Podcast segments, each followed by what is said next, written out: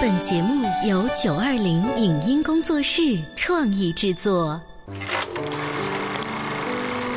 当兵的，你不等我是我了？干巴巴的，不，你湿乎乎的。打死我也不说。这个作品要按我个人的理解做的还不够奔放。杜秋，你看多么蓝的天！我有个秘密，我长得多美，人人都爱。谁能证明你是孤男单女？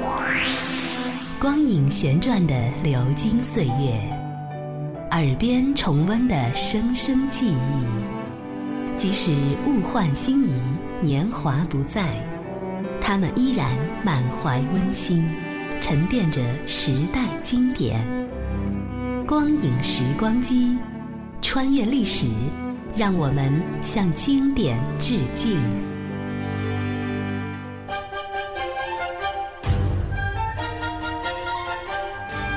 回顾经典电影，向经典致敬。欢迎收听《光影时光机》。在中华民族众多的民俗节日里，端午节非常特殊。它既不是以祝福团圆为主题，也不是以孝老爱亲为出发点，它是以民族气节、爱国情怀为主题的节日。今天的光影时光机，我们为您介绍1977年由香港凤凰影业公司出品的影片《屈原》的录音剪辑上集。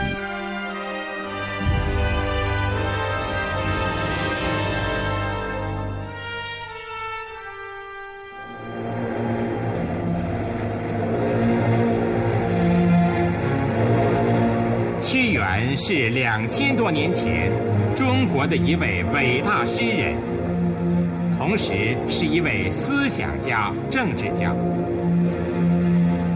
屈原生活的时代，正是中国历史上的战国时代，是奴隶制向封建制过渡时期。秦、楚、赵、魏、燕、韩、齐。七大诸侯国各霸一方，不断的进行兼并战争。战国七雄中，地处西北一带的秦国最强，关东六国都受着他的威胁。屈原于公元前三百四十年生于楚国，他靠着自己的才能。曾一度得到楚怀王的信任，做到了仅次于宰相的左徒的官职，参与国家政令的起草和外交工作。他极力主张对外联齐抗秦，对内变法图强，进而统一中国。但是，屈原的政治主张。却遭到了南后晋上大夫为代表的奴隶主集团的抵制破坏。他们包围楚怀王，挑拨离间，玩弄阴谋，致使楚怀王逐渐疏远了屈原，并且终于放逐了他。屈原在过了二十多年的流亡生活之后，愤而投汨罗江自尽。但他的诗篇、《离骚》《天问》等等，却在中国文学发展史上闪耀着不可磨灭的光辉。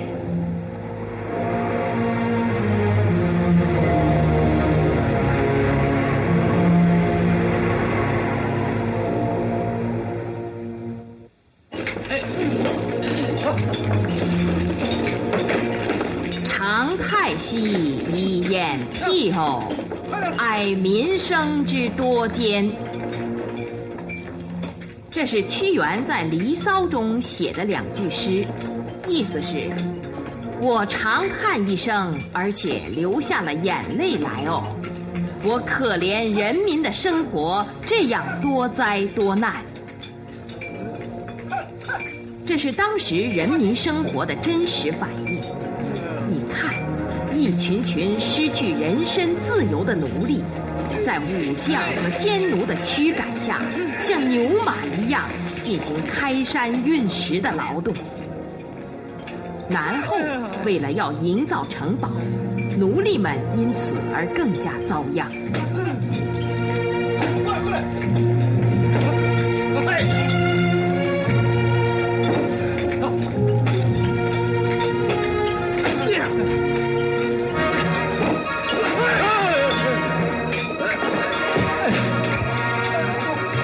大叔起来起来！大叔，你干活！快起来起来起！来，来给我！哎呀，立哎呀，立着了吧！哎呀，哎呀，哎呀，住手！你没看他病了吗？他病不病？现在面试要紧，谁敢误了南后营造行宫的期限，统统要处死！你这是大事！你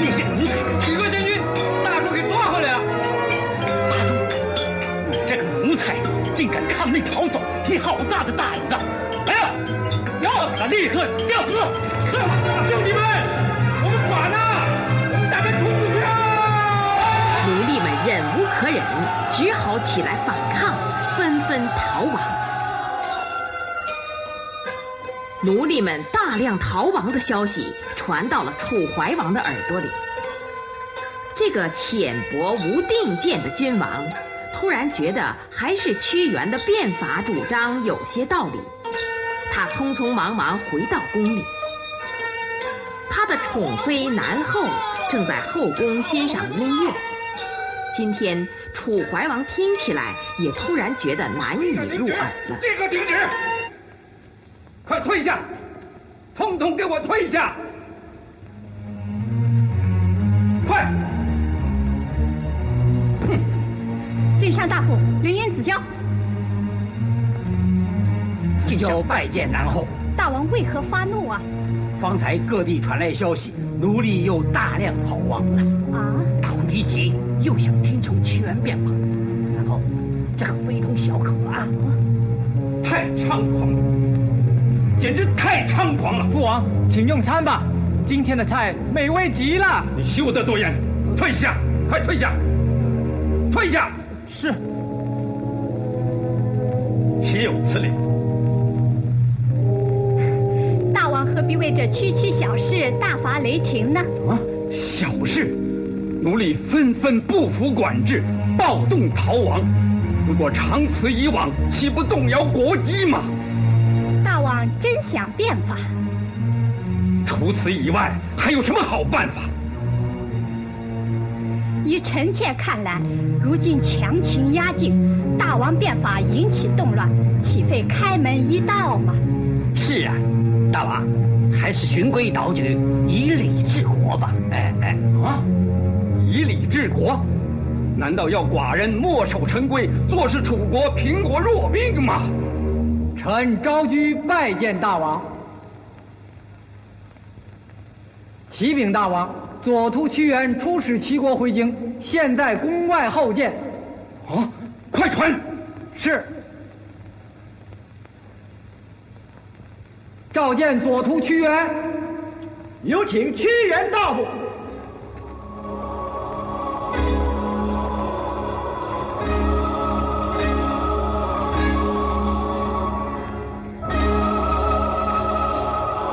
臣屈原，敬请大王安好。南后安好，徐庆，你辛苦了。大事如何？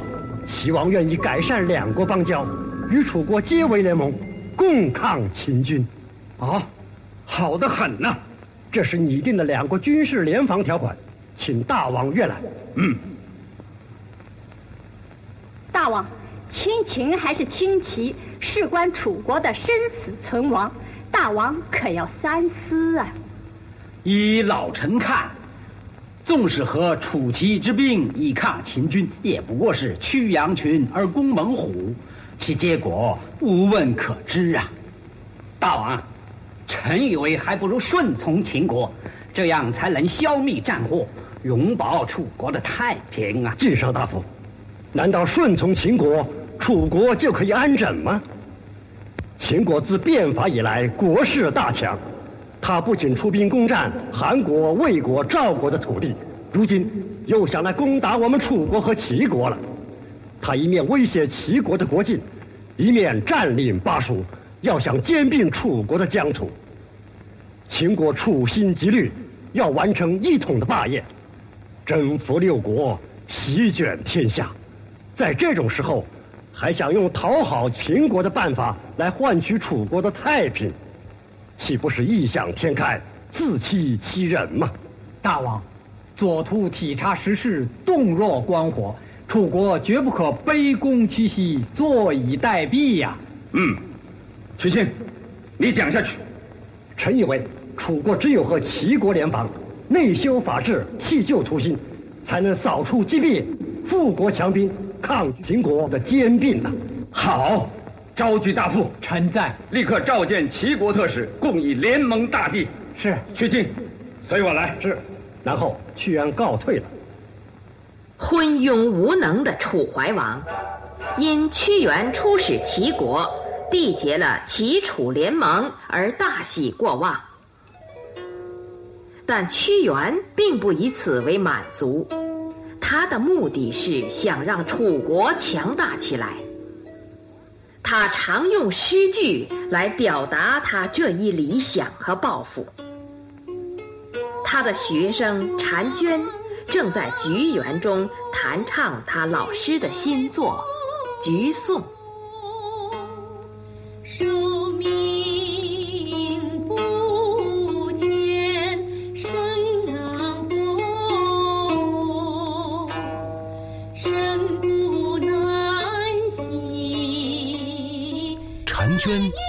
仙变垂环，春光满面，轻拢慢捻，歌振琴弦。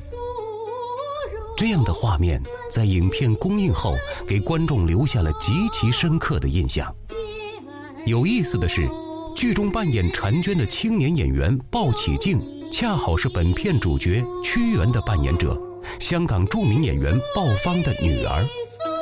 父女二人同时出演一部电影，在当时是极为罕见的，这也是他们在银幕上的唯一一次合作。时过境迁，与父亲鲍方一样，如今的鲍启静也已经成为了香港影坛的殿堂级人物。您正在收听的是《光影时光机》，本期向您推荐的是香港电影《屈原》的录音剪辑上集。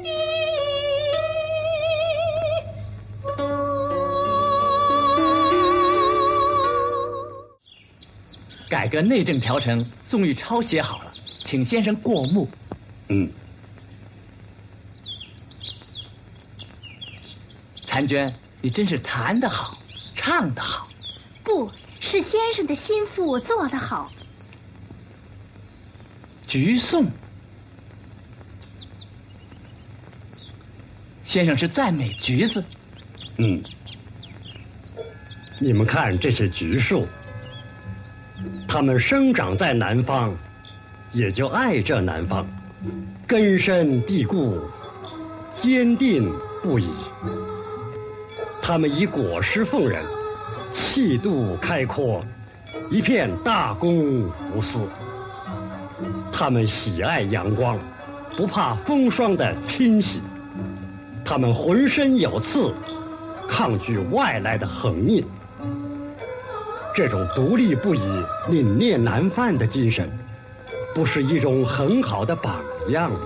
经先生一指点，学生领受了深刻的教诲。先生的意思是说，树木尚且如此，难道我们人就不能做到吗？嗯，说下去，人也应该可以做到。对，人可以做到，凡事都在人为。在这大波大澜、轰轰烈烈的动荡年代，要做一个高尚的人，并不容易。我们更要学橘树的精神，坚持正义，绝不与邪恶同流合污。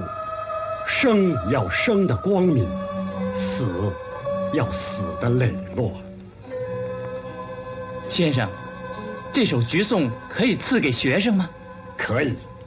多谢先生，从今以后，我每天清早起来必将它朗读一遍。那倒不必拘泥，只要我们彼此互勉，身体力行就好了。先生，大王派车来，请先生立刻进宫。哦。屈原应召进宫。他路过王宫广场的时候，忽然看见南后郑袖、公子子兰和一班贵戚武将围观两个斗奴在互相残杀、赌博取乐。屈原愤怒地瞥视了他们一眼，走了。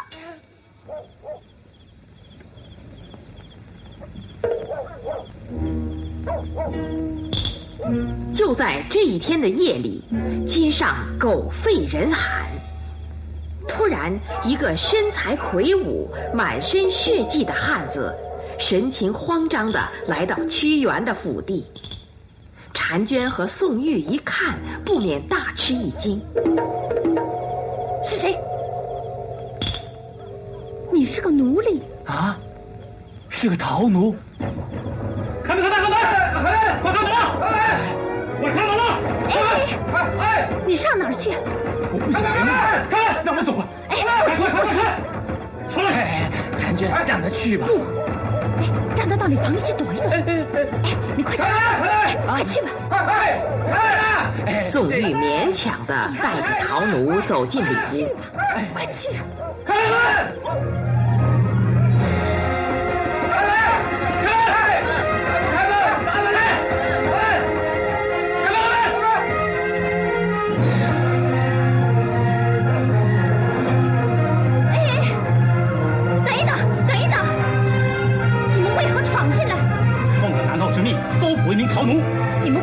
是左图屈原的府邸吗？管他了，我说站住！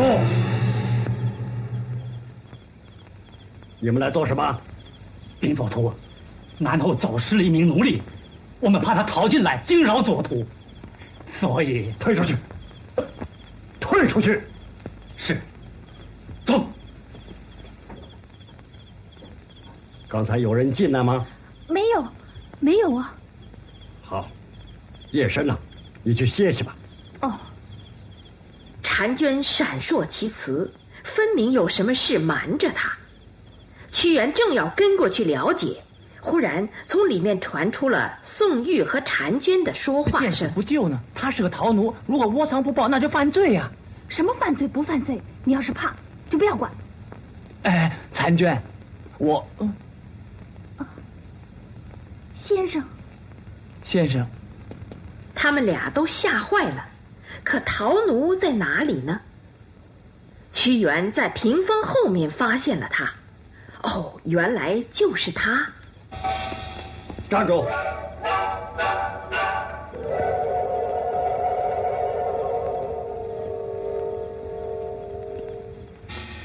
婵娟，站着干什么？还不快给他裹上啊？哦。拿水来，啊！拿水来。宋玉还在那里发呆，婵娟早已经明白过来，急忙给陶奴洗伤口、包扎。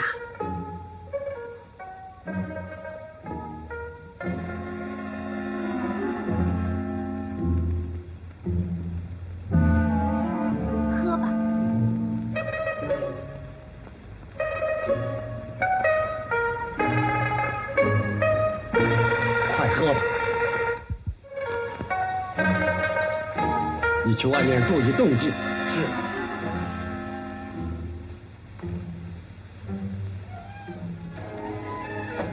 你叫什么名字啊？乌亥。哦，今天我经过王宫广场，看见你在南后面前和人搏斗。是公子子兰和一班贵戚，拿我们的命来赌博。啊！用人命来赌博？嗯，我不忍心杀死我的同伴，公子子兰就要杀我，我就冒死的逃了出来。你怎么会当上南后的奴隶呢？我家世代都是奴隶，在南后的封地里做苦工，过着猪狗不如的日子。我父亲因为带头反抗，给他们乱箭射死。我也因为逃亡给抓回来，被公子判做了斗奴，要我们自相残杀，到死方休。公理何在呀？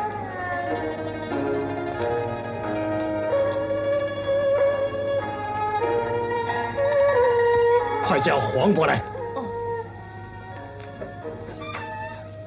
印度不能留，快逃吧！我派人送你走。是。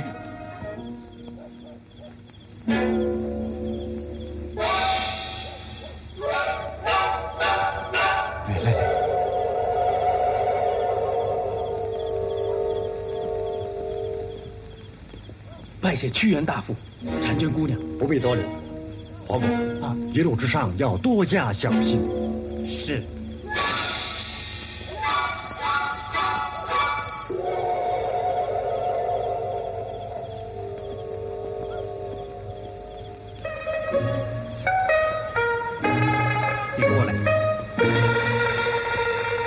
什么事情由我来应付。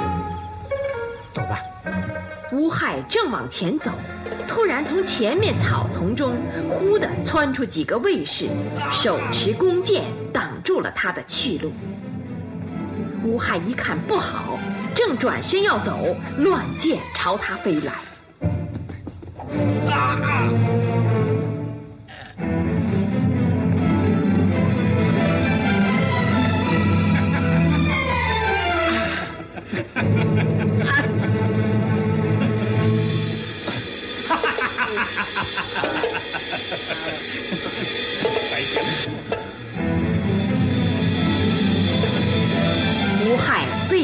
重伤，但是他仍然挣扎着向害他的人扑过去。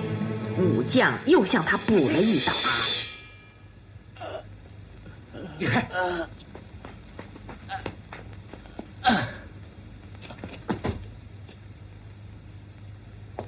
你，你怎么可以滥杀无辜啊？李左图，我们是奉命行事，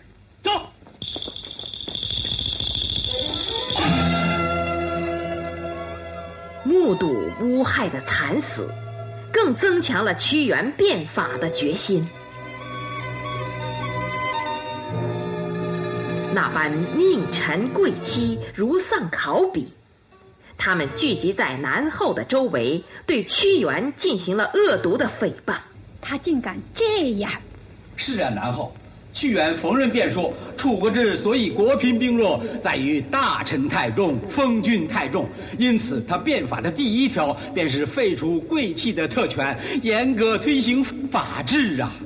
还有啊，他说要释放奴隶，给他们土地和房屋，不许再有井田之制啊！简直是大胆狂妄。他还主张。”举贤授能，要在庶民中选拔人才担任官职呢。又说裁免无用的官吏，削减百官的俸禄来练兵呢。哦，非但如此，屈原还说，凡封君子孙一传三代的，要收回爵禄；疏远的贵戚呀，一律除籍呀。啊，这么一来，岂不叫大家都沦为庶民百姓吗？然后。屈原如此猖獗，眼看我们就要大祸临头了，请南后做主，请南后做主啊！请南后做主！起来，起来！母后，屈原逆天道，立人礼，与我们冰炭不同气，水火不相容。母后可要先发制人呐！启禀南后，禀南后，左徒屈原，宫外后见。啊！传见。是。然后你是我召见他的，令人子交。臣在。你带他们退下去。是。各位随我来。以上节目由九二零影音工作室创意制作，感谢您的收听。